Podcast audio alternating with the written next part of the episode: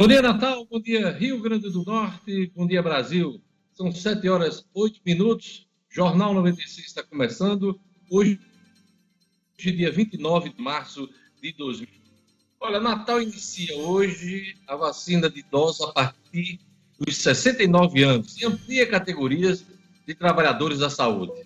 É o assunto de Gerlane Lima, na edição da segunda-feira do Jornal 96. Bom dia, Gerlane. Bom dia, bom dia, Diógenes, ouvintes, aos amigos, colegas aqui do Jornal 96. É isso mesmo, viu, Diógenes? Mais uma faixa etária que será contemplada hoje dos idosos com 69 anos e mais, e também trabalhadores aí da saúde com vínculo comprovado em hospitais, maternidades, laboratórios, farmácias e drogarias que podem procurar os pontos drives aí das 8 da manhã até as 4 horas da tarde. Daqui a pouquinho eu trago mais detalhes.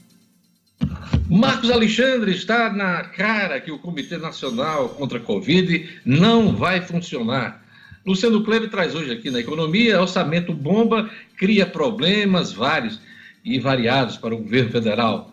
Jackson Damasceno, operação especial das polícias, interrompe festas organizadas por facções criminosas. No futebol, CBF define o início da Série D e ABC e América estão no grupo, no mesmo grupo, A3. Bom dia, Edmo Cinedino. Bom dia, Diógenes. Bom dia, ouvintes do Jornal 96. No último sábado, a CBF divulgou os grupos da Série D do Campeonato Brasileiro. Esse ano, ABC e América, os nossos únicos representantes na quarta divisão, estão no mesmo grupo de hoje. Então, já teremos aí dois clássicos garantidos dentro desta competição. Daqui a pouco eu trago os detalhes. Daqui a pouquinho também detalhes dos campeonatos estaduais em todo o país e também a Fórmula 1, que teve seu retorno ontem no Grande Prêmio do Bahrein. Olha, com a cabeça a prêmio, o chanceler Ernesto Araújo pagou para ver e partiu para o ataque contra o Senado da República.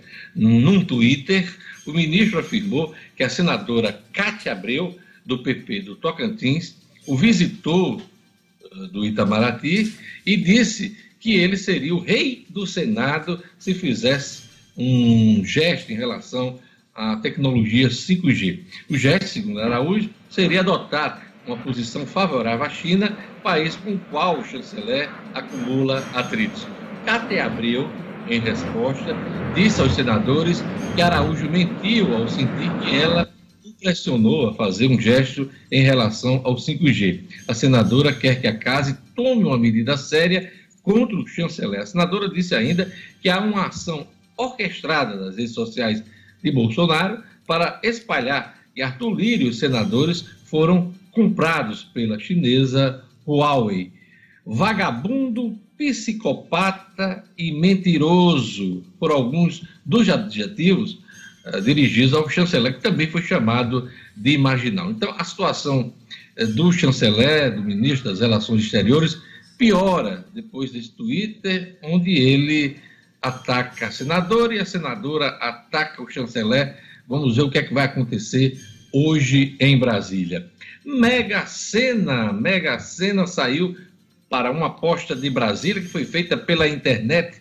Gerlane Lima, 27 milhões de reais. Vamos aos números do concurso do último sábado. 03 10 25 36 51 e 58. Eu vou repetir: 03 10 25 36 51 e 58. Diógenes. Esse foi o concurso 2356 da Mega Sena, que saiu para uma aposta em Brasília. Aqui na Gerlane. Aqui na aí, Diógenes, o prêmio para a Quina foi de 27 mil reais. A Quina que teve 100 apostas vencedoras. E a quadra, a quadra só teve quatro acertos. Não, na verdade a quadra vai pagar 666 reais, é para quem tem quatro acertos. E ao todo foram 5.821 apostas contempladas. Tem sorteio na próxima quarta, dia 31, 2 milhões e meio de reais. E tem uma curiosidade aí em relação à Mega, viu, Diógenes? Que o vencedor da Mega da Virada, um ganhador aí da capital paulista, ainda não se apresentou. E o prazo dele para se apresentar termina quarta-feira, viu? Então, que coisa! Da Mega da Virada, o camarada não Da Mega atrás. da Virada. Não Esse se apresentou ainda. Deve ter perdido a aposta ou será que morreu? Deus sabe, sabe, viu? O sorteio teve dois vencedores, um deles de Aracaju, que já fez a retirada do dinheiro, e esse aí da capital paulista ainda não se apresentou. O prazo termina dia 31. Eu ia até perguntar se você tinha conferido a Mega aí, se você tinha ido a São Paulo não, fazer eu essa confiro, minha querida. Jogue e confiro rapidamente. Não. Agora, se a gente se apresentar de bom grado, Gelane Era bom que... demais, não era de hoje, né? era bom demais. Mas aí, caso ele não apareça até quarta-feira, que é o prazo estipulado, a premiação expira aí e os 162 milhões serão repassados ao FIES, ao Fundo de Financiamento do Ensino Superior. Tem um bom destino, né? Tem um bom Vai destino. importante aí. Vai, vai para a sociedade, que bom. É isso aí. Vamos agora para Jorge Fernandes. A turma do WhatsApp, Jorge, quem quiser participar, interagir com a gente, qual o número? Bom dia. Vamos lá, bom dia, Diógenes, bom dia a todos do Jornal 96. Quem quiser participar, fique à vontade aqui, pode mandar, enviar a sua mensagem de texto aqui para o nosso WhatsApp. 99210 9696. 99210 9696. Já estamos aqui recebendo a participação do nosso querido tio Branco, tá lá em Candelária. Um abraço também aqui para o Wellington Bernardo, do bairro do Planalto. Um abraço também para minha querida Ana Maria em Nízia Floresta. Já estão todos aqui ligados no Jornal 96. Obrigado, Jorge. E a turma do YouTube, Gerlane Lima? Vamos mandar um alô para nossa turma que acompanha o Jornal 96 pelo YouTube. Turma boa já conectada aqui. Mandar um abraço para o Josias Gomes, ele que é da Secretaria Municipal de Educação, ali na Ladeira do Sol. Está sempre conectado no Jornal 96 e ele está mandando um abraço especial para uma amigona dele, a Magda Medeiros, que está fazendo aniversário hoje. Parabéns para Magda Medeiros, um abraço aí de toda a turma do Jornal 96 e do Josias Vamos Gomes também. Vamos tocar musiquinha, Jorge Fernando. Olha aí. Aniversário, vamos para musiquinha. Musiquinha para Magda Medeiros e quem faz aniversário hoje também é a Deise Lima. Deise, que é filha da irmã Edileuza aqui, tá fazendo aniversário hoje. Deise Lima, que é pedagoga, tá fazendo aniversário hoje. A dona Edileuza tá preparando uma surpresa em casa para ela. Olha aí, já, já estraguei boa. a surpresa. Quem meu filho beija, minha boca doce. É como verdade. Diz o ditado popular. Gerlane Lima, hoje é aniversário também de Salvador, aniversário de Curitiba, duas capitais do país dia de São Eustáquio. E também um abraço especial para duas aniversariantes hoje. Um abraço para Kaline Caionara, que faz aniversário hoje, e para Rosângela Maria, nossa querida Rosa, que também faz aniversário hoje. Aquele abraço para todos os aniversariantes. E vamos a mais destaques da edição de hoje do Jornal 96. Internações de jovens por Covid crescem até 500% no Brasil. No Rio Grande do Norte, a semana começa sob expectativa cerca do fim do atual decreto de restrições ao comércio, serviços e turismo. Polícia Militar prende grupo que vinha praticando arrastões em Mossoró. Prazo de validade da CNH, Carteira Nacional de Habilitação, registro de veículos e autuações são prorrogados aqui no Rio Grande do Norte. Futebol, jogos de ABC e América na Copa do Brasil marcados para o mesmo dia e mesmo horário. E teve Fórmula 1.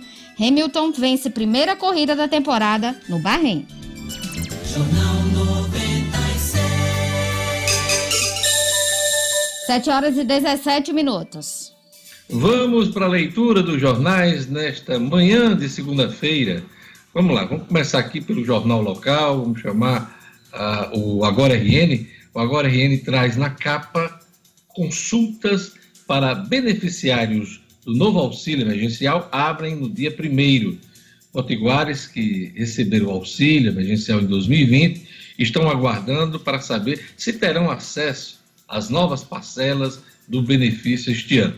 A consulta para saber se vão ou não receber o auxílio será feita por meio do portal de consultas da data prévia, a partir da próxima quinta-feira, dia 1. Em 2020, segundo a Controladoria Geral da União, o Rio Grande do Norte teve 1,2 milhão de beneficiários do programa. Essa, esse auxílio que começa a ser pago pelo governo a partir do dia 16 de abril para os beneficiários, os cadastrados no Bolsa Família. Então, o auxílio emergencial no menorzinho vai começar a ser pago agora no mês de abril. É o destaque do Agora RN. E agora vamos para os jornais nacionais.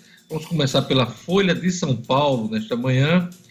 A Folha de São Paulo dá destaque à crise com o chanceler brasileiro. E diz aqui a manchete da Folha: Ernesto é chamado de marginal após ataque à senadora. Pressionado, chanceler de Bolsonaro insinua lobby de Cátia Abreu e parlamentares voltam a pedir sua demissão. É o destaque da Folha. A Folha também destaca edital de leilão do 5G beneficia setor aliado a Bolsonaro. São os destaques é, da Folha. A Folha que também destaca aqui o drama no canal de Suez. Canal reaberto em 48 horas, encalhado desde quarta-feira no canal de Suez, o porta-containers Ever Given fotografado por satélite, pode ser liberado nesta semana, segundo a equipe de resgate. O presidente do Egito mandou esvaziar o navio para torná-lo mais leve, tentar de uma vez por todas desencalhar uma fila de mais de 400 navios, inclusive com cargas vivas, está é, impedindo a normalização do fluxo de mercadorias entre o Mar Vermelho e o Mar Mediterrâneo. Então, um drama há mais de seis dias aí, é, que afeta, inclusive, de um modo global, as exportações em todo o mundo, inclusive aqui no Brasil. Você vê como as coisas estão interligadas, é, conectadas, globalizadas hoje em dia. É, esses são os destaques da Folha. Vamos aqui para o estado de São Paulo, nesta manhã de segunda-feira. O estado diz aqui: estados tem risco de apagão de profissionais nas UTIs. Pelo menos nove relatam dificuldades de contratação e desistências em meio ao aumento de internações por Covid. Também destaque no Estadão, Araújo ataca Cátia Abreu e eleva a tensão com o Senado. O Araújo foi mexer logo com quem? Com Cátia Abreu, que é, é uma das parlamentares mais bravas do Congresso Nacional. Crise, enfim, ganha um novo patamar, como diz aquele jogador do Flamengo, né?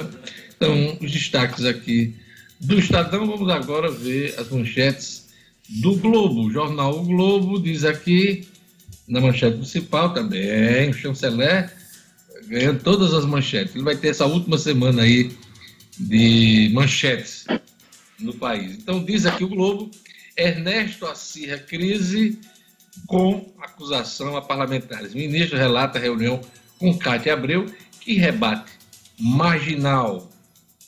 O Globo diz aqui também: TCU deve recomendar a Bolsonaro vetos no orçamento. Também destaque no Globo: nas UTIs de Covid do Brasil, 83,5% dos pacientes morrem.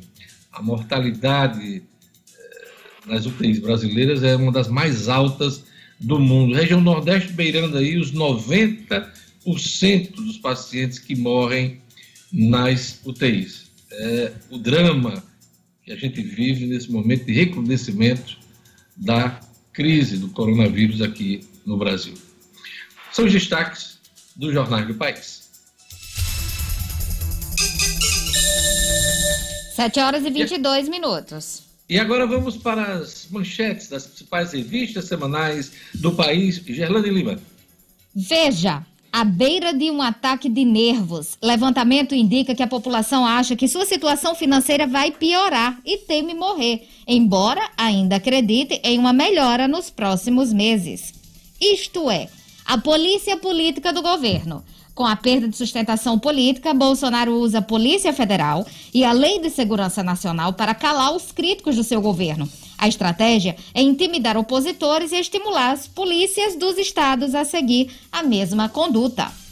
Época. Sala de emergência. Época traz medo, frustração e esperança no relato de profissionais da linha de frente do combate à pandemia. Carta Capital. O fim da farsa.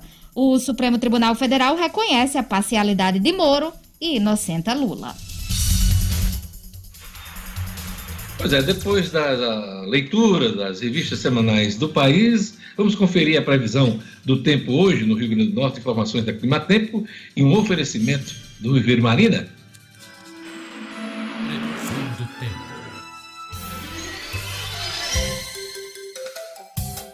Em Natal, sol e aumento de nuvens agora pela manhã, com pancadas de chuva à tarde e à noite. A velocidade do vento no litoral é de 14 km por hora, mínima de 24 e máxima de 32 graus. Em Extremóis, dia de sol com possibilidade de chuva também à tarde e à noite, e a umidade máxima do ar é de 77%. Mínima de 24 e máxima de 32 graus. Em Vera Cruz, o dia de sol, com algumas nuvens, mas não chove. Previsão de qualidade do ar é média mínima de 23 e máxima de 32 graus. E em Grossos, sol e aumento de nuvens de manhã com pancadas de chuva à tarde. À noite, o tempo fica aberto. A velocidade do vento é de 16 km por hora, mínima de 24 e máxima de 35 graus. 7 horas e 24 minutos. Olha, quando o assunto é paisagismo e jardins, ninguém vende mais barato do que o Viveiro Marina. Em 2021, o Viver Marina segue com promoções que vão de 10% a 50% de desconto na loja, que fica ali na rua São José, no bairro de Lagoa Nova, em Natal. O Viver Marina vende barato porque produz, em preço de atacado só faz quem é produtor. Todas as plantas da nossa produção, da, da produção do viveiro, com 50% de desconto à vista. Se você preferir, conheça outros planos de venda e paguem até 10 vezes no cartão de crédito. No Viveiro Marina você encontra grama esmeralda a partir de R$ 7,00 um metro quadrado, o melhor preço do Rio Grande do Norte. Visite a loja na rua São José em Natal e conte com todos os protocolos de biossegurança. Não compre plantas sem antes fazer um orçamento no Viveiro Marina. Maior qualidade, menor preço, Viveiro Marina, a grife do paisagismo. Chamar a economia. Orçamento bomba cria problemas vários e variados para o governo federal. Luciano Kleiber.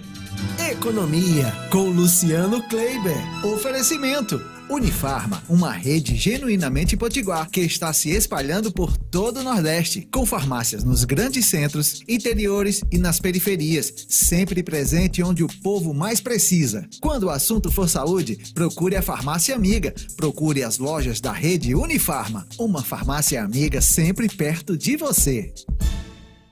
Olha, eu acho que foi a peça orçamentária mais contestada dos últimos tempos. Já estamos acompanhando aí questionamentos do Tribunal de Contas da União. Dez deputados, aliás, deputados de dez partidos, enviaram carta a Bolsonaro pedindo que explique como é que vai cumprir o teto de gastos e meta fiscal sem cometer crime de responsabilidade, Luciano Kleiber. É, que fim vai levar esse orçamento desse ano? Bom dia, Diógenes. Bom dia aos amigos ouvintes do Jornal 96. Pois é, Diógenes, como você disse, a peça orçamentária mais contestada, mais debatida, mais discutida dos últimos anos. É, de uma maneira geral, o que a gente pode explicar para o nosso ouvinte é o seguinte: os, os parlamentares resolveram puxar dinheiro do orçamento para atender suas emendas. Com isso, turbinaram eh, os orçamentos de alguns ministérios que são, vamos dizer assim, mais simpáticos a eles, como o de infraestrutura e o desenvolvimento regional do nosso Rogério Marinho. Eh, qual é a ideia? Claro, atender suas emendas e fazer eh, chegar dinheiro aos seus às suas bases eleitorais. Né?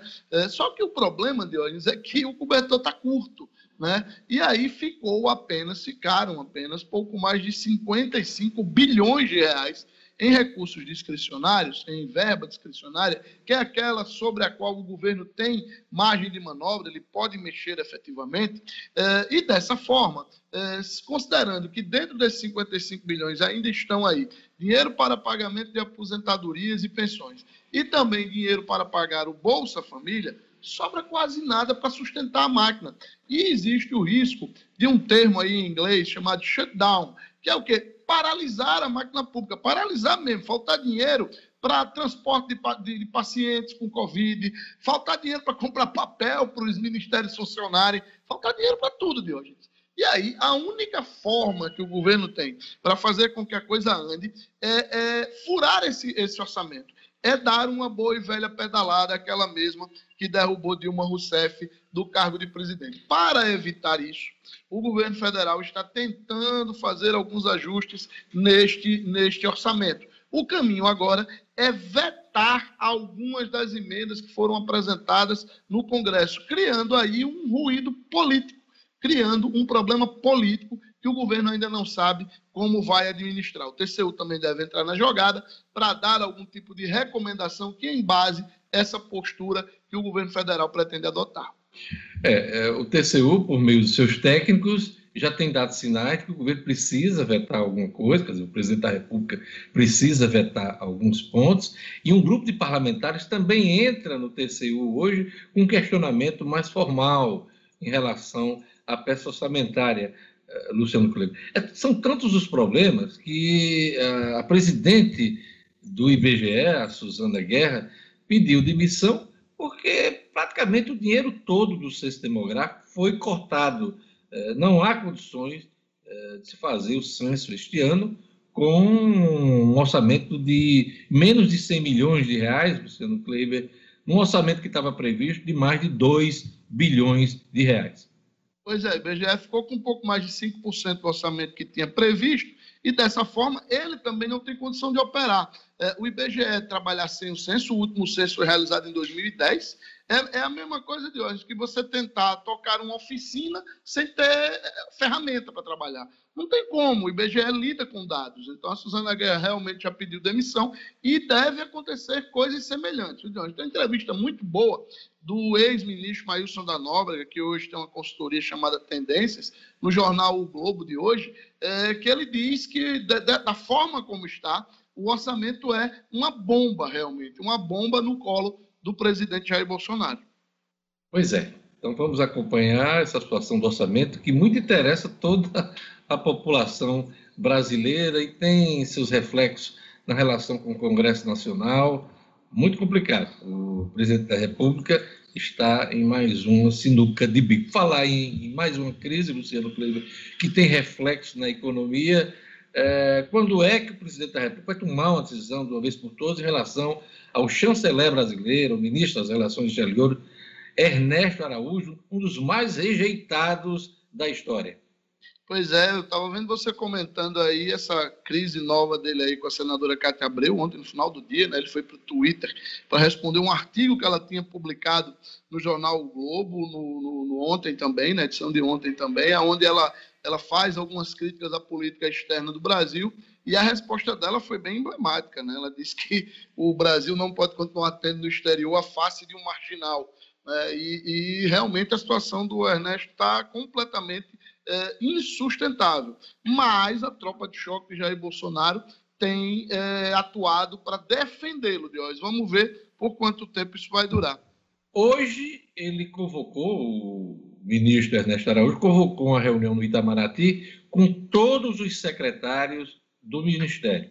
Há uma expectativa de que depois dessa reunião é, a demissão dele seja confirmada nessa segunda-feira. Vamos acompanhar. Já há nomes aí colocados é, para a substituição, entre eles o embaixador do Brasil em Washington, Nestor Foster, que é muito ligado a, ao grupo do, do, presidente Bolsonaro, aos filhos, Eduardo Bolsonaro, e tem também o nome de Flávio Rocha, que é aquele almirante, é, é o bombril do governo, né? mil e uma utilidades. Né? Hoje ele está acumulando secretaria de assuntos estratégicos com a comunicação, as verbas de comunicação do governo, no Ministério do Fábio Faria, ministro das Comunicações, e já há sondagens em relação a Flávio Rocha, que é chamado de Rochinha no governo, é, junto aos parlamentares, aos líderes do Congresso Nacional. É um dos nomes, dizem que é um cara preparado, um, que age diplomaticamente dentro do governo, é, fala seis línguas estrangeiras, é, seria um nome do grupo do presidente, né, da, da casa, para essa crise, para resolver essa crise nas, rela nas relações exteriores. Semana passada estavam tentando arranjar um, um, uma situação uma saída honrosa para o ministro Ernesto Araújo, por exemplo, de ele ocupar uma das embaixadas importantes do país lá fora, mas há a possibilidade de veto no Senado, que é o Senado que tem que aprovar essa indicação das embaixadas, né? Você vê como a situação dele está tão desgastada entre os parlamentares que nem essa saída honrosa foi viabilizada, porque se o presidente apresentar a indicação dele, ela pode ser é, desaprovada, pode ser rejeitada pelos senadores. Então vamos acompanhar essa crise do Ernesto Araújo. A semana começa sob a expectativa, Luciano, acerca do, do fim do atual decreto de restrições ao comércio, serviços e turismo no Rio Grande do Norte. Esse decreto vai cair, ou pelo menos vai expirar e não vai ser renovado? é essa a grande expectativa do setor produtivo do Rio Grande do Norte. O decreto que está em vigor hoje, ele vale até a próxima sexta-feira, dia 2 de abril, né? em plena sexta-feira santa. E as orações de todos os empresários são no sentido de que haja aí realmente um, uma, uma posição do governo do Estado no sentido de não renovar esse decreto, de, no mínimo, no mínimo, voltar à situação que a gente tinha anteriormente, sem a questão do toque de recolher, eles também não aceitam a questão do toque de recolher. É, é, cada, é crescente, Diógenes, o número de empresários, o número de relatos que a gente escuta de empresas que estão fechando as portas para não mais reabrir dramas pessoais de todo tipo. É, os grupos de WhatsApp estão repletos de, de, depoimentos de empresários, de vídeos de empresas que estão é, encerrando, pelo menos parcialmente, suas atividades. É, o setor de bares e restaurantes é o que mais sofre, mas o setor de comércio, de uma maneira geral, também está muito sofrido. Numa semana, inclusive, em que você tem aí um, uma venda sazonal muito forte, né, que é a questão da Semana Santa. Você tem muita coisa sazonal na parte de chocolates, né, que você poderia estar vendendo, mas há uma dificuldade muito grande dos empresários de trabalhar com o decreto que está posto hoje. Não houve até agora nenhuma sinalização, nem de que vai continuar, nem de que não vai, do governo do Estado, mas, como eu disse, é grande a expectativa do setor produtivo do Rio Grande do Norte. E, maior do que a expectativa, é o sufoco dos empresários deste estado, Diógenes. Seu feeling?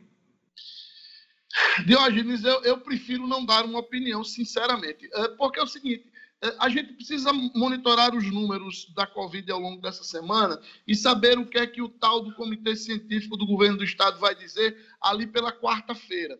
Eu acho que a governadora Fátima Bezerra está bem sensível a este drama, porque isso chega a ela, claro que chega a ela. É, a própria área econômica do governo também está alertando ela de um risco muito grande, de uma quebradeira de empresas que tem efeitos, Diógenes, no longo prazo. O Estado pode deixar de ter como aferir receitas para se sustentar propriamente dito. Então, eu acredito, acredito e espero que a governadora vá ser sensível a este drama do empresariado, mas não, não, não faria nenhuma aposta, não, viu, Diógenes? Traduzindo esse seu sentimento, que você não quis externar, mas acabou externando, pode haver uma flexibilização. É, eu, é como eu estou dizendo, é mais uma expectativa do que um sentimento, mais uma esperança, sabe, Diógenes? Porque é, não dá, não dá para a gente continuar por muitos dias mais na situação que a gente vive hoje. A coluna de Luciano Kleber, um oferecimento da Unifarma. Unifarma que já está presente em praticamente todo o Nordeste, são mais de 850 lojas de óleo. E pode olhar, tem uma bem pertinho de você, com preço baixo de verdade, eu garanto. Luciano, até amanhã com as notícias da economia. Até amanhã, um grande abraço. Jornal 96. 7 horas e 37 minutos. Gerlanda, aquele alô para a turma do YouTube. Vamos lá, Diógenes, mandar um abraço aqui para Damiana Marinho, ela que é esposa do Valberto Silva, lá de Serra de São Bento, que está fazendo aniversário hoje. Ele mandou uma mensagem aqui pedindo os parabéns para Damiana Marinho, lá de Serra de São Bento. Parabéns, Damiana! Aquele abraço, saúde e paz. Um abraço. Um abraço também para o Vitor, o pequeno Vitor, lá de Cidade Verde, ele que também está acompanhando o Jornal 96 pelo YouTube agora, todas as manhãs ele acompanha, viu, Diógenes? É o Vitor, lá da rua Pitombeira, em Cidade Verde, acompanhando o Jornal 96. Quem também acompanha sempre o Jornal 96 é a Rafaela Catunda, jornalista, ela que é lá de Recife, mas mora aqui em Natal. E acompanha o jornal com a Wanda, que é a mãe dela, e o Edivaldo Júnior, o irmão. Então, um abraço aí para Rafaela Catunda, para Wanda e para o Edivaldo Júnior, que estão sempre conectados no Jornal 96. Diógenes. Catunda, aquele abraço para toda a turma da Catunda. E a turma do WhatsApp, meu querido Jorge Fernandes. Vamos lá, Sueli Melo aqui ligada com a gente em Potilândia. Um abraço aqui para o meu querido Sérgio do Alternativo de Campestre, o meu querido Caliamo de Serviços. É isso aí. Olha, quem também está curtindo a gente aqui ah, só, só pegar aqui a mensagem, é o nosso querido é, é Tio Branco e também uma turma ouvindo a gente em alto mar, né? O Francileno. Francileno manda um alô para o Capitão Naldinho, Messinho e Luciano estão curtindo agora a gente em alto mar. É isso aí, Diógenes. Capitão Naldinho, não Isso. sou eu quem me navega, quem me navega é o mar. Pois é, a turma está navegando e escutando o Jornal 96. Olha, você ainda é daqueles empresários que prioriza a sua relação financeira com os bancos tradicionais, priorize quem te valoriza e vamos juntos construir em nosso Estado uma cultura cooperativista na qual o resultado da economia fica aqui em nossa comunidade. Quando for pensar no seu parceiro financeiro nas suas atividades bancárias, pense Cicobi e faça parte do sistema cooperativo financeiro que mais cresce na Grande Natal. Procure um dos gerentes do Cicobi. Anote o número 4009 3232 4009 3232. Cicobi, faça parte. Olha, vamos para o futebol, vamos chamar o Edmo Sinedino. Tem muita coisa hoje para a gente falar aqui no Jornal 96. A CBF define início da Série D e ABC e América estão no mesmo grupo A3. Outras informações com Edmo Cinedino. Esportes com Edmo Cinedino. Cinedino, o campeonato estadual já começa no grupo A3? Pois na verdade, esse é a continuação desse nosso esse campeonato estadual será será um regional aí entre Rio Grande do Norte, Paraíba e Pernambuco e Ceará. Olha só, tem a América ABC do Rio Grande do Norte, tem o 13, o Souza e o Campinense da Paraíba, tem o Calcaia e o Atlético do Ceará e o Salgueiro de Pernambuco. Então aí é um, é um mini regional de hoje.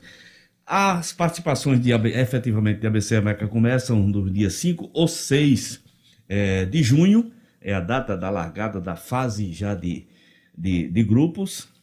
E o ABC vai, vai estrear contra o 13, lá em Campina Grande.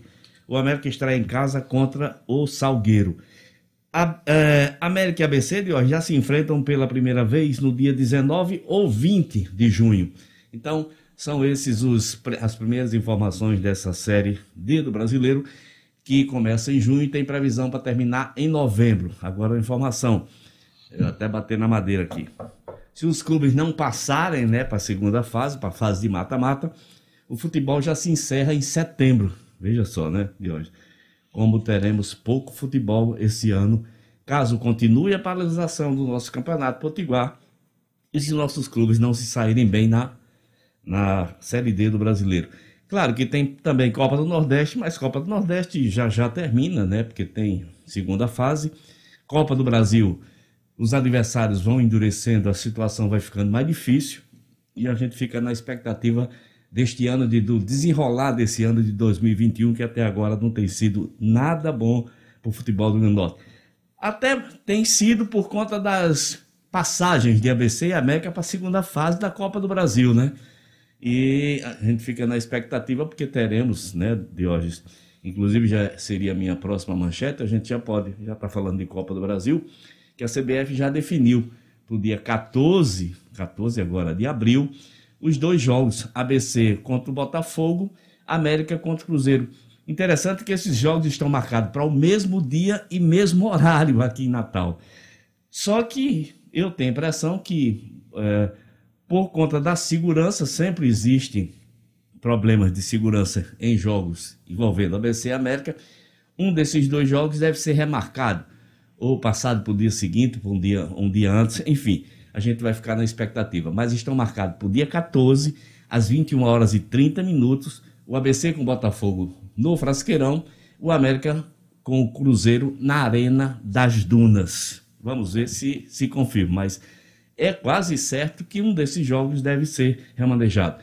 A boa notícia é que ABC e Botafogo do Rio de Janeiro, segundo informações do Fogão Net, terá transmissão para todo o Brasil, da Rede Globo, né, através do Sport TV. Então é isso de hoje. Copa do Brasil, Série D do Brasileiro, o encaminhamento aí de ABC e América nessas duas competições. E a gente na imensa torcida para que ABC e América na Série D se estendam, fique até, quem sabe, a final da Série D no mês de novembro e que na Copa do Brasil nós possamos passar por Botafogo e Cruzeiro e colocar nos cofres de ABC América mais um milhão e setecentos, o que seriam, sabe, uma benção nesse ano de tantos apertos, de tanta necessidade. Diógenes.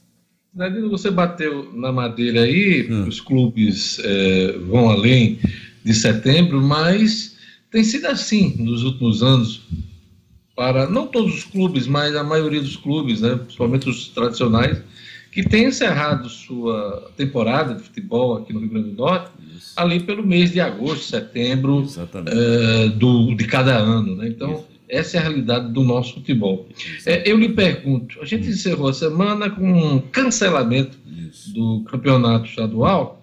Uhum. Ah, houve alguma evolução, algum entendimento, alguma sinalização de que isso pode ser revisto? Houve sim, Diógenes. O, o promotor Luiz Eduardo Marinho entrou eh, em ação, entrou em contato com o presidente da federação, com representantes do governo, Carlos Eduardo Xavier, e houve um, um início de conversa.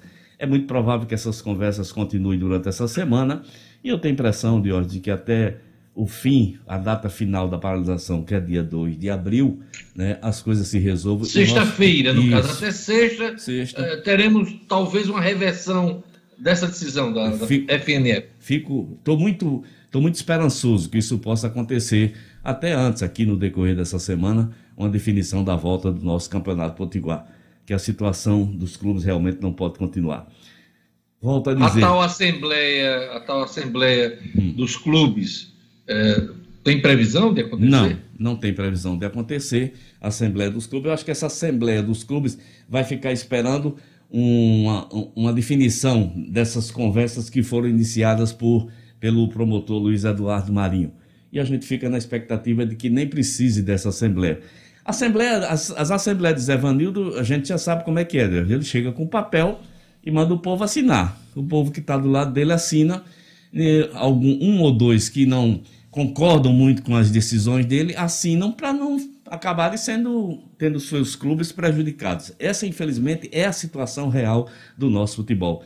É a forma de agir de quase todos os presidentes de federações, inclusive seguindo a risca o que determina lá o ditador da CBF, Rogério Caboclo. A gente espera que o governo, é, é, por intermédio do, do secretário e com a ajuda da, da, do, do, promotor Carlos Edu, Luiz Eduardo Marinho, as coisas se resolvam, haja sensibilidade e o campeonato possa voltar. Se bem que eu sempre faço questão de colocar que 120 mil reais que fossem repassados pela CBF ou FNF para os seis clubes que se sentiram prejudicados quando a ABC e a América foram liberados para treinar, 120 mil reais, essa mísera quantia para uma CBF, até mesmo para a FNF, que todo mês recebe mais do que isso, resolveria, de hoje, o problema desses 15 dias desses clubes mais sofridos. Eu, é, eu já fiz essa conta, caberia 20 mil para cada um, que resolveria sim o problema dos 15 dias de paralisação das equipes. Mas, infelizmente, tudo é jogado nas costas dos gestores públicos. Tem sido, o futebol tem sido assim, a história toda, né? fazem suas contratações, fazem suas gestões desastradas e depois querem perdão de dívidas. O futebol triste, é o nosso. Daqui a pouquinho teremos o segundo tempo do Edmo Sinedino aqui no Jornal 96. Agora a gente vai para um rápido intervalo. Toca o sexteto, Jorge Fernandes. Daqui a pouquinho teremos o Cotidiano com Gerlane Lima, Coluna Fato com Marcos Alexandre, a Ronda Policial com Jacques Damasceno e Edmo Cidadino no segundo tempo do esporte, que vai ter até Fórmula 1. A gente volta em instantes.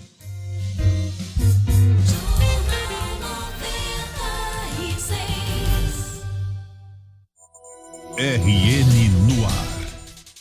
Garantir a vida é garantir o trabalho. Com segurança e a proteção que os protocolos de saúde exigem. Garantir que a economia não pare é uma forma de assegurar e renovar o pacto pela vida. Os setores de bares, restaurantes e do turismo são importantes para a economia. Por isso estão recebendo incentivos que os ajudam durante a pandemia. O governo do RN incluiu 10 milhões de reais em crédito para o setor. E a simplificação de algumas regras também entra no pacote. A ideia é diminuir exigências para a concessão de financiamentos. Bares e restaurantes, por exemplo, não precisam apresentar licenciamento ambiental e avalistas.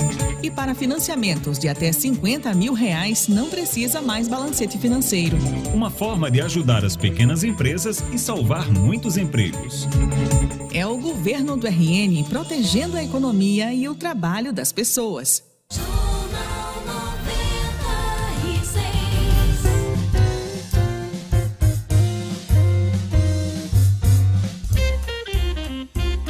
Estamos de volta com o Jornal 96.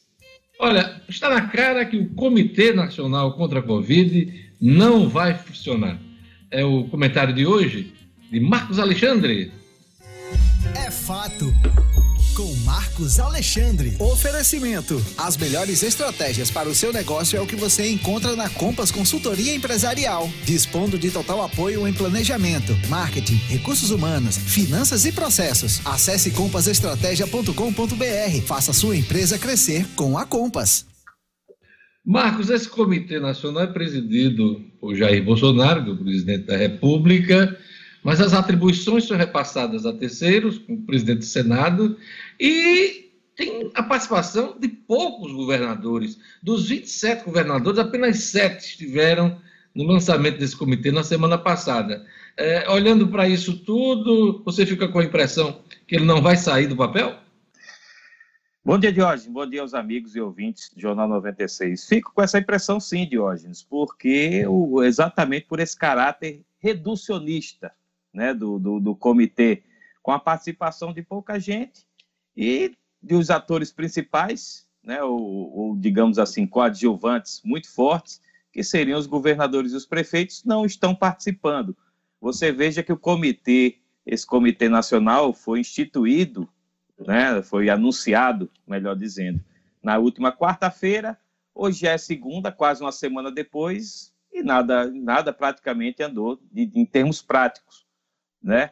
Ah, na sexta-feira, o presidente do Senado, Rodrigo Pacheco, fez uma, um contato com os governadores, né, ouviu, inclusive, várias críticas a esse caráter reducionista, exclusivista do comitê, né, de ser muito fechado lá em Brasília, e, e, e também esbarrou em temas que são sensíveis, por exemplo, o lockdown, né, as medidas restritivas adotadas pelos estados. O, o, presidente Jair Bolsonaro bate o pé de que não, não quer ver isso implantado, não quer ver esses modelos restritivos implantados nos estados. E os governadores, pelo contrário, né, enfatizam que esse, esse tipo de medida é necessária, esse tipo de medida é necessário. Então, há uma, uma, um impasse em torno disso aí. Na sexta-feira mesmo, é, logo após se reunir com os governadores, o presidente do Senado, Rodrigo Pacheco, recebeu a visita do próprio presidente Jair Bolsonaro e, pelo que ele pouco disse na imprensa sobre isso, ele confirmou a reunião com o presidente Jair Bolsonaro, tratada como visita de cortesia, mas deixou, deixou claro, né, não entrou em detalhes, mas deixou claro que o presidente não concordou né, com, com, essa, com essa questão, essa divergência com os governadores.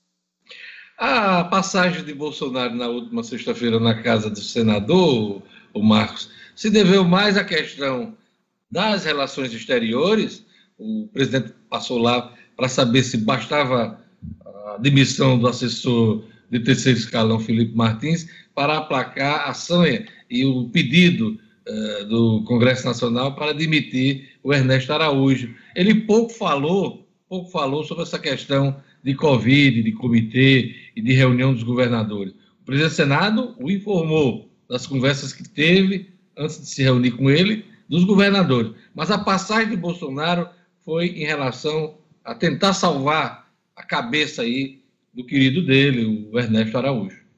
É verdade, Jorge. O que já mostra por si só qual é a prioridade do presidente nesse momento, né? Salvar a, a, a cabeça do seu aliado, coisa que está, aliás, cada vez mais difícil.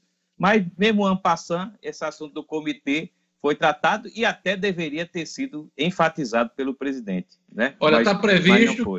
Está previsto que esse comitê se reúna toda semana, se eu não me engano, na segunda-feira, mas eu acho pouco provável ter clima hoje diante dessa crise, essa nova crise eh, do Senado com o Ernesto Araújo, né? O Ernesto Araújo que num Twitter é, falou sobre uma reunião, uma audiência da senadora Cátia Abreu, em vez de ela falar de vacina, falou de lobby em relação ao 5G, em favor dos chineses, da empresa Huawei. Então, é, essa crise ganha uma, uma dimensão muito grande hoje, e eu não sei se vai ter clima desse comitê se reunir para tratar de Covid. Marcos Alexandre é, é, já tem pedido até para o STF de impeachment de Ernesto Araújo?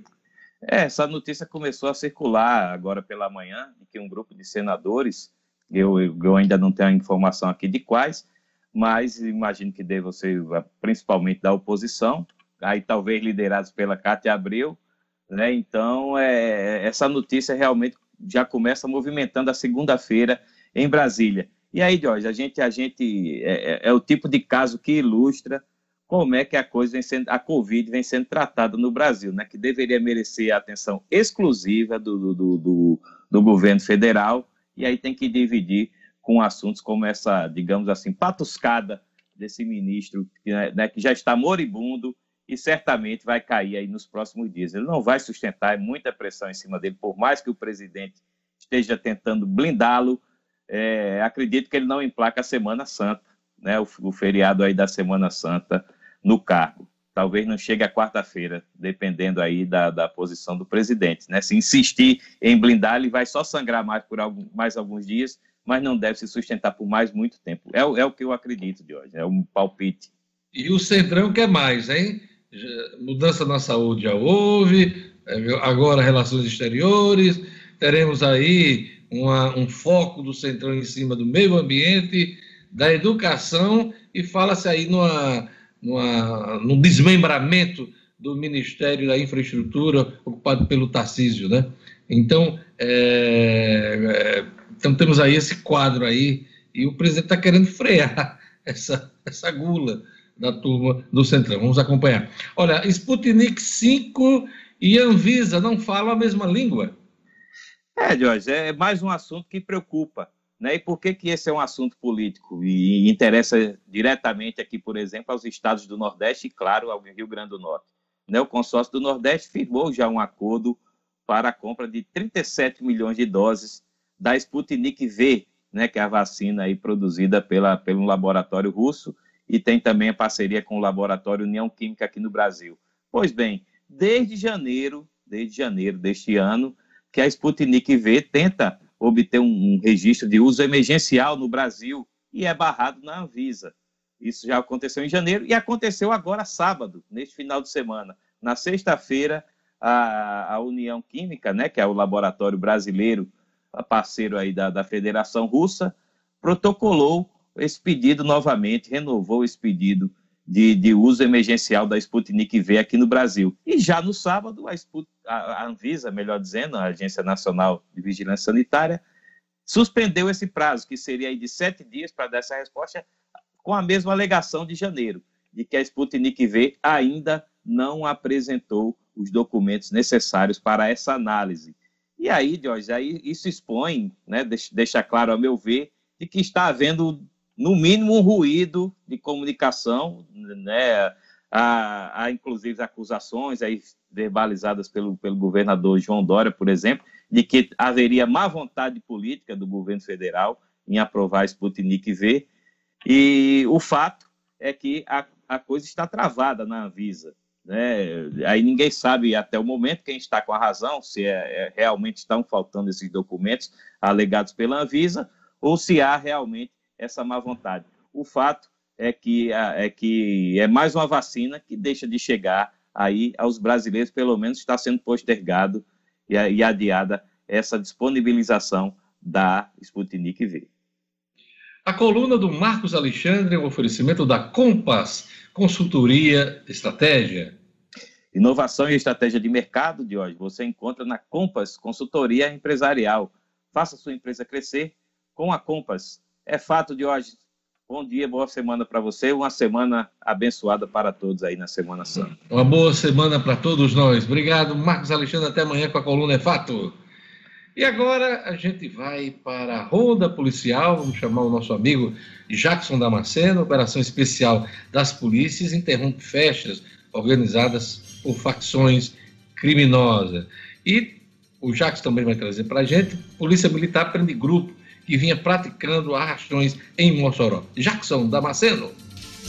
Polícia com Jackson Damasceno, o da massa. Oferecimento: Casa da Cerca. Na Casa da Cerca você tem grandes promoções e lançamentos para transformar o seu lar em uma casa inteligente. Interruptor Wi-Fi, tomada Wi-Fi, motor para portão, câmeras, sensor de fumaça, de presença e muito mais. Procure Casa da Cerca nas redes sociais. Anote Casa da Cerca. Casa da Cerca para a sua vida. Olá, bom dia a todos que fazem o Jornal 96, bom dia ao nosso público. Pois é, começando a semana falando dessa festa ocorrida na noite do último sábado, muita gente na Grande Natal estranhou o verdadeiro festival de fogos de artifício que aconteceu em vários bairros da capital e em cidades da Grande Natal. Era a comemoração do aniversário de uma facção criminosa.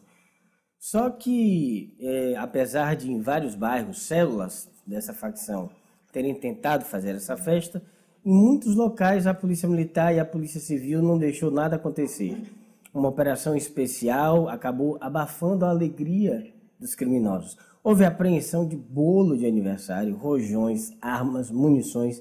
A operação se desenvolveu em várias cidades, em bairros aqui de Natal, da Grande Natal, em Currais Novos, em Macau, em Mossoró, em Nízia Floresta, para vocês terem uma ideia, 16 pessoas foram detidas e um suspeito, inclusive, foi alvejado. A grande realidade é essa: os fogos assustaram muita gente, mas a festa foi melada pela presença da Polícia Militar e da Polícia Civil.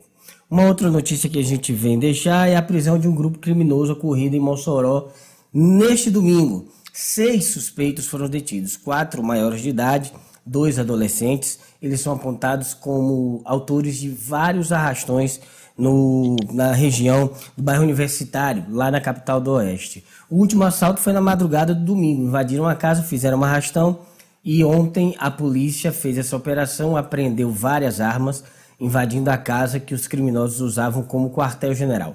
Foram todos levados para a delegacia e agora devem ficar um bom tempo fora de circulação.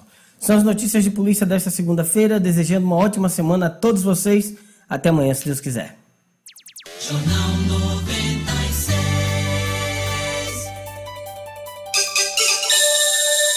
8 horas e um minuto. Amanhã teremos mais Jackson Damasceno. Olha, após uma interrupção provocada por uma mudança mal sucedida no registro de mortes da Covid, a média móvel de óbitos retomou a triste sequência de recordes. No domingo chegou a 2.598 óbitos, terceiro recorde consecutivo, com 1.605 mortos.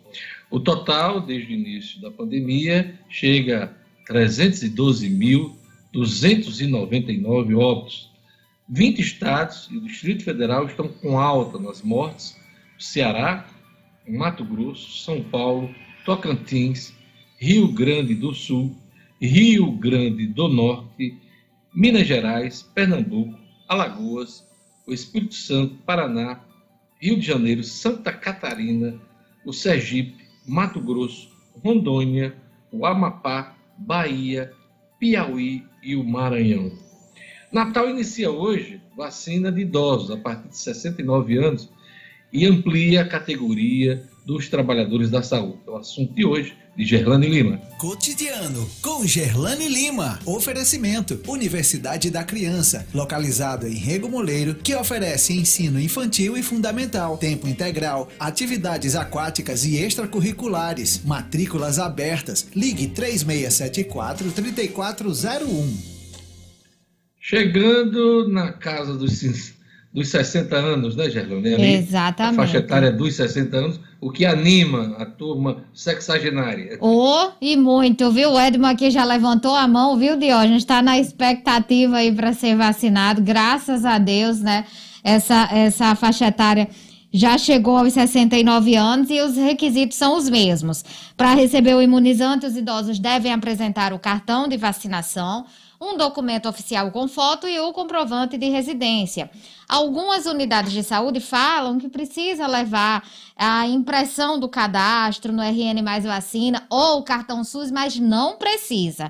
Os documentos necessários são apenas esses: documento com foto, cartão de vacinação e comprovante de residência. E aí os idosos podem procurar, além dos drives, uma das 35 salas de vacinação que estão aqui é, espalhadas pela capital. O trabalhador da saúde tem que apresentar obrigatoriamente a escala de trabalho impressa e assinada, ou a carteira de trabalho, contra-cheque, além do cartão de vacinação. Também os trabalhadores contemplados na etapa podem se dirigir a um dos quatro pontos de drive: Palácio dos Esportes, Arena das Dunas, Via Direta ou Nélio Dias. E eles têm que se apresentar das 8 da manhã, já começou, até as 4 horas da tarde. A abertura para esse novo público de trabalhadores de saúde será de forma escalonada, conforme um calendário que já foi divulgado. Hoje, são os trabalhadores da saúde com vínculo comprovado em hospitais, maternidades, laboratórios, farmácias e drogarias.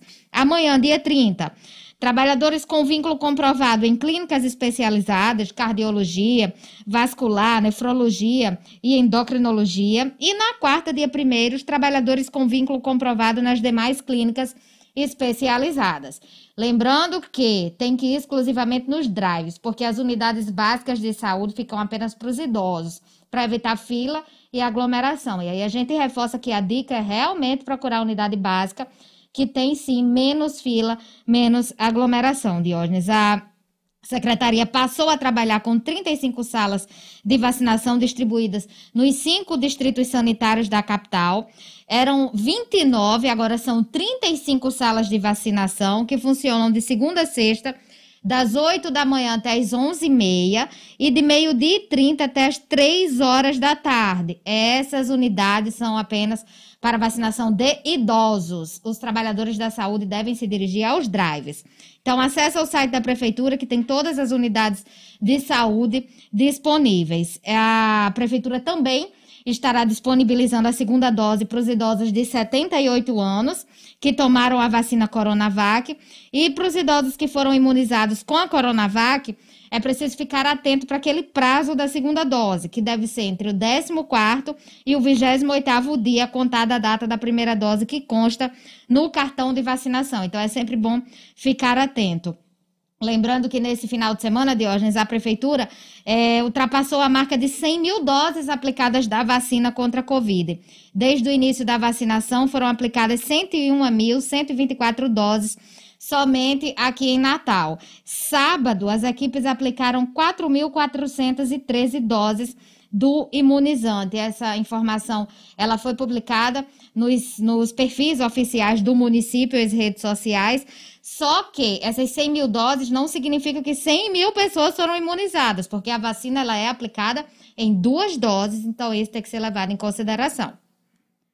Vou falar em prefeitura, uh, Gerlane Lima. Uh, o prefeito Álvaro Dias uh, destaque hoje numa matéria nacional do jornal O Globo, que tem a seguinte manchete: Covid-19, prefeitos insistem em remédios ineficazes. Gestores municipais aplicam um discurso do presidente Jair Bolsonaro sobre o tratamento precoce e distribuem substâncias sem comprovação científica, mesmo após guinada recente do governo federal em prol das vacinas é o destaque do Globo e três prefeitos são destacados nessa matéria. O prefeito Natal, Álvaro Dias, é, defensor da ivermectina, o prefeito de Itajaí, em Santa Catarina, o Volney Morastone, que fez 110 mil entregas do remédio, e também o prefeito de Itajubá, em Minas Gerais, gestão de Cristian Gonçalves na mira do Ministério Público. Então, a matéria hoje que está no Globo. Outra notícia importante, Gerlane, É, a Fiocruz recebeu no domingo insumos para produzir 12 milhões de doses da vacina de Oxford AstraZeneca, com material para 6 milhões de doses, recebido na quinta-feira, e o lote para outros 5 milhões esperado para esta semana. A Fundação Carioca diz ter matéria-prima para entregar ao Ministério da Saúde eh, doses previstas para abril e parte de maio. Eu comecei hoje sua coluna fazendo referência ao número de óbitos eh, nacionais. Eh, vamos atualizar os números do Rio Grande do Norte, Gerlane Lima. Aqui no estado de hoje, a Secretaria atualizou ontem os números, foram mais oito casos confirmados, totalizando 191.779 casos. Até sábado, eram 191.771 infectados. Mas teve instabilidade aí no sistema SUS e por isso não foi possível proceder aí com a extração de dados de novas notificações de casos confirmados nos dados parciais de ontem, assim como aconteceu também no sábado. Então a gente espera que hoje esse número seja atualizado.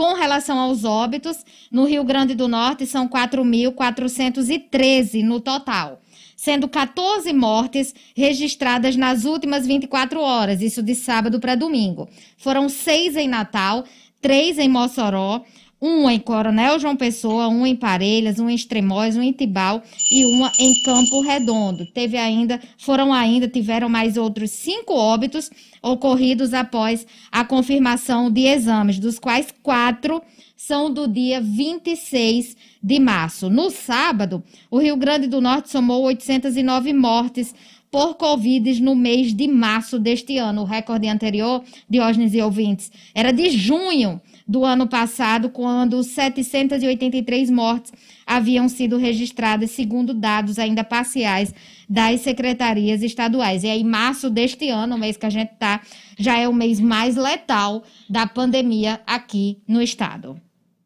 Obrigado, Gerlane. Daqui a pouquinho a gente vai falar ainda sobre CNH, sobre Enem. Mas antes, eu lhe pergunto: você se sente seguro no seu condomínio?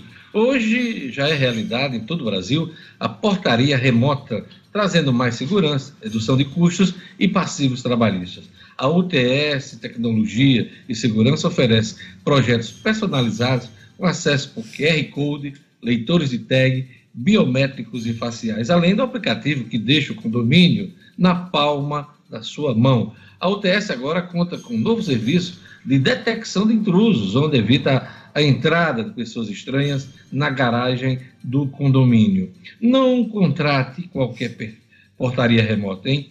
Conheça as tecnologias da UTS. Não perca tempo, fale hoje mesmo com a UTS. Anote o WhatsApp da UTS: 99664 9221. 99664 9221 nosso amigo Jorge Fernandes, aquele alô para a turma do WhatsApp. Vamos lá, e esse alô aqui vem em forma de cordel, viu, Jorge? Vamos lá. É, estou sempre bem informado. Revelo para você, bem cedinho acordado, todos os dias do mês, para ficar atualizado, com o meu radinho ligado ouvindo a 96. Olha aí, para Esse é o, é, o, é o Nilson Lopes da Redinha, ele é poeta e cordelista. Nilson Lopes. Que massa, que muito legal. Muito legal, olha a criatividade aí do é. nosso povo o nosso público ouvinte, Jorge. Quem Isso. mais, Jorge? Tem mais aqui, ó. Ah, quem está curtindo a gente em São Paulo do Potegi, o nosso querido Guto, grande Guto, sempre na audiência. O Calian, o Damião Potência, o Neto da Climalto, grande Neto. Um abraço para você, Neto. E também a nossa querida Alcira, Alcira que está em Ceará Mirim. É isso aí, a turma toda curtindo o Jornal 96. E da nossa janela do YouTube, Gerlane Lima, o que é que você vê aí? A Joseisa Farias acompanhando aqui, Joseisa Farias acompanhando pelo YouTube, o Elias Pinheiro também, o Bento Egídio, o Wallace Paulino, o, deixa eu chamar aqui também, o Francisco Deleron também, o André Freire, que ele entra logo cedinho, o André, para acompanhar o Jornal 96, Aldeci Martim, ele que está em Afonso Bezerra, acompanhando o Jornal 96, o Miguel Salustino, Luiz Gonzaga Fernandes, nas margens da BR-163, acompanhando o Jornal 96. E a Ana Raquel, que está pedindo um alô aqui para o Marcelino Bernardo, que está fazendo aniversário hoje. O Marcelino, que é ouvinte assíduo do Jornal 96. Então, um abraço para o Marcelino Bernardo e para Ana Raquel, que está mandando aqui esse parabéns especial. Diógenes. Gerlane, é o que eu ganhei da minha mãe.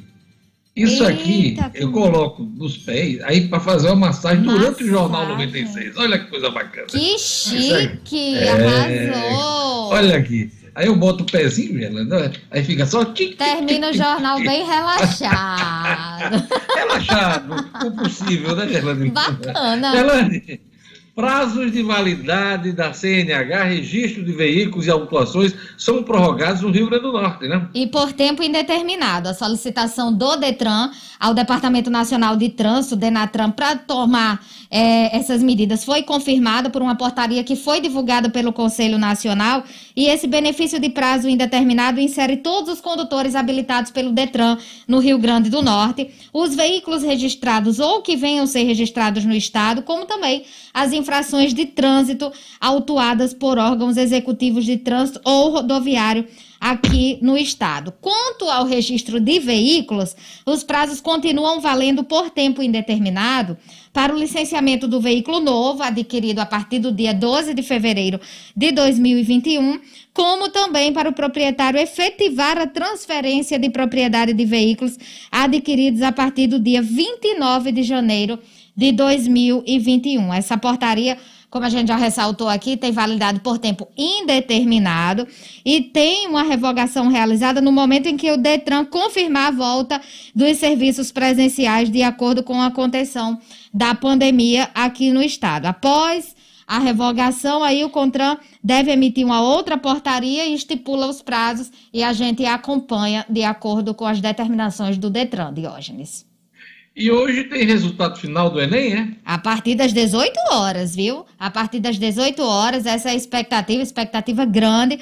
Acesse o site do o portal do Enem, enem.inep.gov.br. Também estarão disponíveis as notas dos participantes do Enem para adultos privados de liberdade e jovens sob medidas socioeducativas que incluam essa privação de liberdade. Para ter acesso, acessa lá o site. Como a gente já falou, os participantes utilizam o login único do governo federal e aí o sistema apresenta várias formas.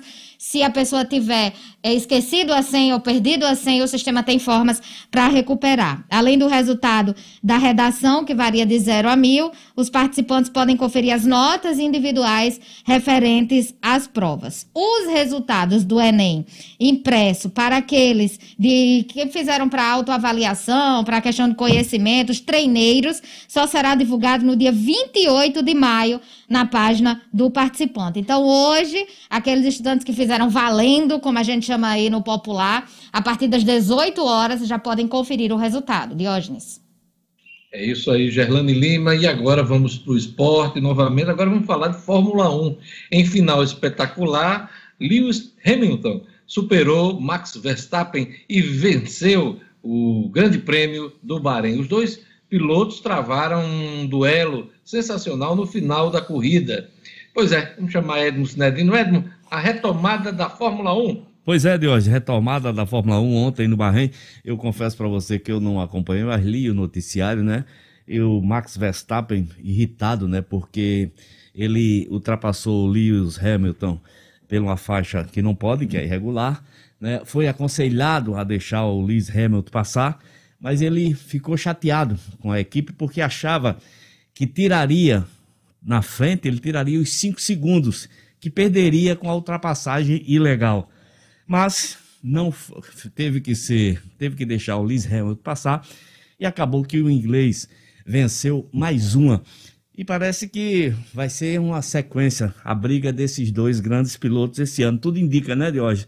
O Lewis, Ham, Lewis Hamilton contra o Max Verstappen. O, o Lewis Hamilton da Mercedes e o Max da, da R, RDB. Bom, e Exatamente. o terceiro colocado, é, RBR. É, só aqui a, a classificação até o sexto, né? Exato. Temos exato. o Hamilton em primeiro, temos o Verstappen em segundo, segundo. completando o pódio o Bottas, Bottas o Valtteri Bottas, isso. da Mercedes também, Lando Norris da McLaren foi o quarto colocado. Pérez. Quinto colocado, Pérez, Pérez. Sérgio Pérez, Isso. da Red Bull. Isso. Em sexto, o Charles Leclerc, Leclerc. Leclerc da Ferrari. Exatamente. Então, esse é- esses são os seis primeiros pilotos do primeiro GP Isso. do ano da. Fórmula 1. A expectativa era que o Verstappen. Aliás, a expectativa não. O Verstappen entrou para esse prêmio, para esse grande prêmio, para essa largada, como favorito pelo seu desempenho nos treinos, né? Ele foi Na pré-temporada pré- e também Isso. nos treinos, inclusive Isso. conquistando a, a pole a position, pole né? position, exatamente. Próximo prêmio, próximo GP, marcado para Imola, tradicionalíssima, né? Pista de Imola, na Itália. Itália. né? Na Exatamente. Itália,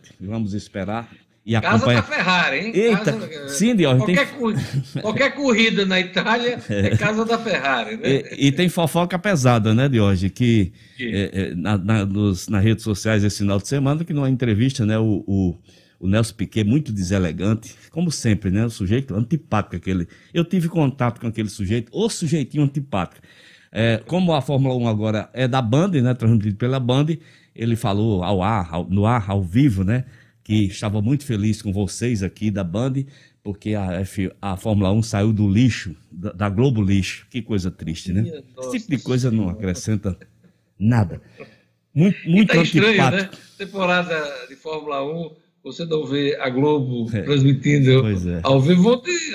As pessoas ficaram perdidas, claro, a Band está transmitindo a partir desse ano, mas até as pessoas se acostumarem né, a É. ligar a Band para acompanhar a Fórmula 1, fica. Você fica acompanhou, complicado. você acompanhou, Diógenes?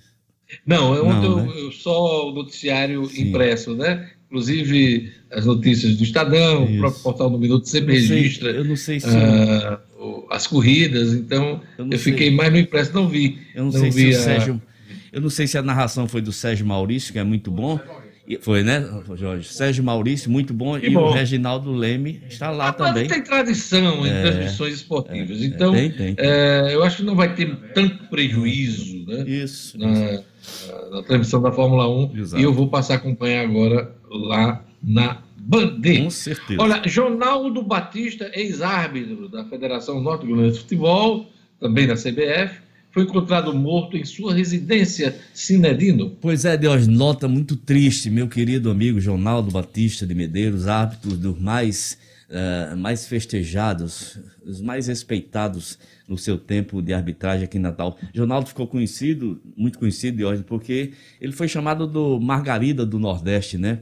Que ele, ele, o jeito dele apitar, as, as brincadeiras, as graças que ele fazia em campo, os seus trejeitos, era igual do Jorge Emiliano, Margarida do Rio de Janeiro. Jonaldo Batista marcou época como árbitro, gente muito fina, conheci de perto, meu querido amigo, muito triste com essa notícia. Ele foi encontrado morto. Ronaldo teve uma trombose há um tempo atrás, onde esteve entre a vida e a morte, escapou. E ultimamente ele, eh, mesmo com muita dificuldade de andar e até de falar, ele vivia de propagar, de divulgar a palavra de Deus, distribuindo santinhos.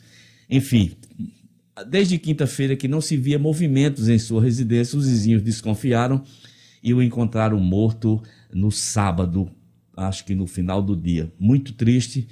Minhas condolências aos familiares dessa, desse meu querido amigo Ronaldo Batista, um dos árbitros mais queridos, uma das pessoas mais alegres que eu conheci e um dos melhores árbitros na- do seu tempo na arbitragem potiguar.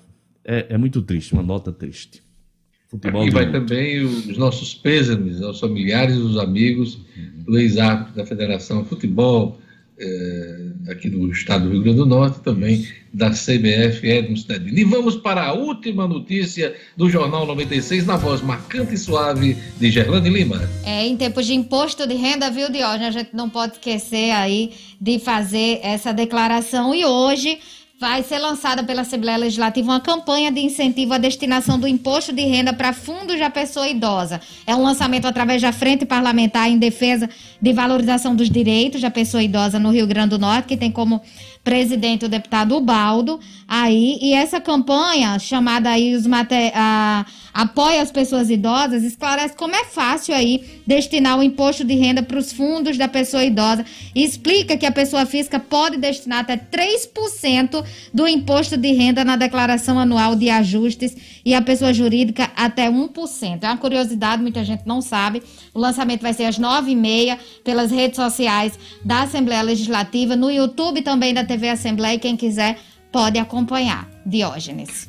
Todo mundo na tela, meu querido Clebinho, para dizer o seguinte: hein? A, a semana só está começando.